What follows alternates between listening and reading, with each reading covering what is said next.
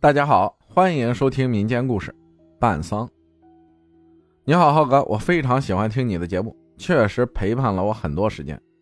你的节目我还是一直在听。我今天来说说我曾经遇到过的鬼事是我爷爷办丧事的时候。因为是在农村老家，农村几乎没有什么常住人口，所以比较偏。曾经这里还是红红火火，现在就感觉比较阴森。我们也是准备办几天丧事就离开老家，但是这期间发生了怪事我记得当时亲戚们去的挺多的，因为爷爷生前是干部，所以也有很多不认识的人来送他。当时我们都守在灵棚里，那时我还小，初高中吧，但是记忆还是很深刻的。当时我们的灵棚是搭在村口的广场上，离家里也有一段距离。除了做饭的师傅，我们晚上基本都是去灵棚里守夜。就在守夜的其中一天，晚上的时候里面都还很热闹，全是人。爷爷的棺材就在灵棚正中央，我们都围绕着他玩手机、打牌、吃饭、喝酒什么的。基本上哭都哭过了，也就不再哭了。就是做一些烧纸和跪拜之类的事我和男人们都在喝酒吃饭，然后我玩手机，直到两点多了，里面还是特别的热闹。但是后来我坐在了一条长凳子上，不知怎么的就睡着了。一觉醒来，一睁眼就是第二天了。我突然发现哪里不对劲儿，怎么硕大的灵棚里就我一个人了？当时瞬间有些毛骨悚然，棺材就在我的手边，但是毕竟是比较亲的亲人，而且年轻人阳气比较旺，所以当时也就没太害怕。我就慢慢的起身，出了灵棚，我才发现，前几天都会有陆陆续续烧纸和点香的亲戚们，应该在灵棚外面守着的，怎么也没有人？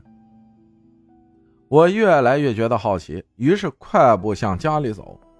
快走到家里的时候，听见屋子里很多人吵架的声音。因为当时人多嘴杂，我也分不清楚状况。只是等到中午吃饭的时候，我问大人，才陆续知道情况。原来是我家的一个亲戚，突然在灵棚里晕倒了，接着就又吵又闹，做了很多动作。大家一看不对劲儿吧。于是就上前去拦着，一拦不要紧，上去五六个大汉，还有我们请来背棺材的人也一起上了，才勉强把他制住了。然后就是一直闹，一直往家去。别人也都说先回家，放床上看看吧。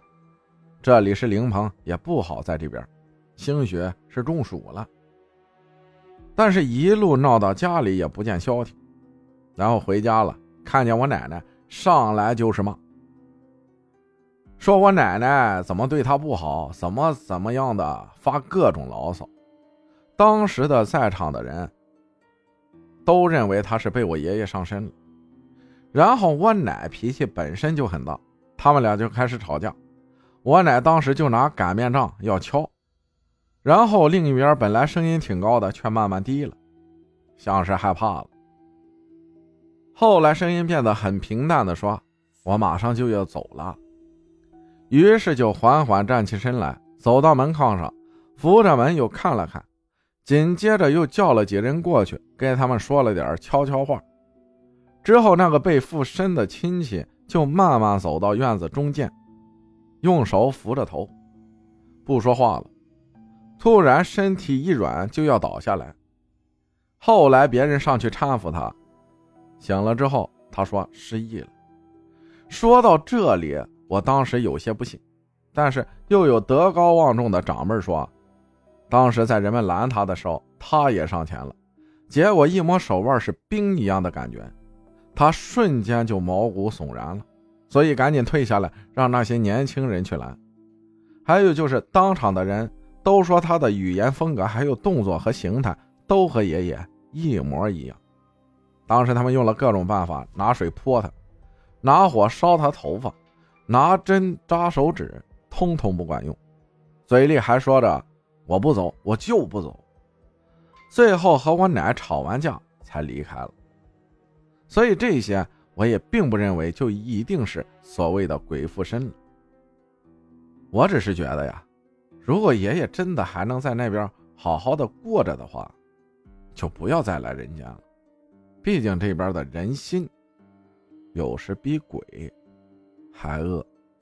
感谢早睡早起分享的故事，谢谢大家的收听，我是阿浩，咱们下期再见。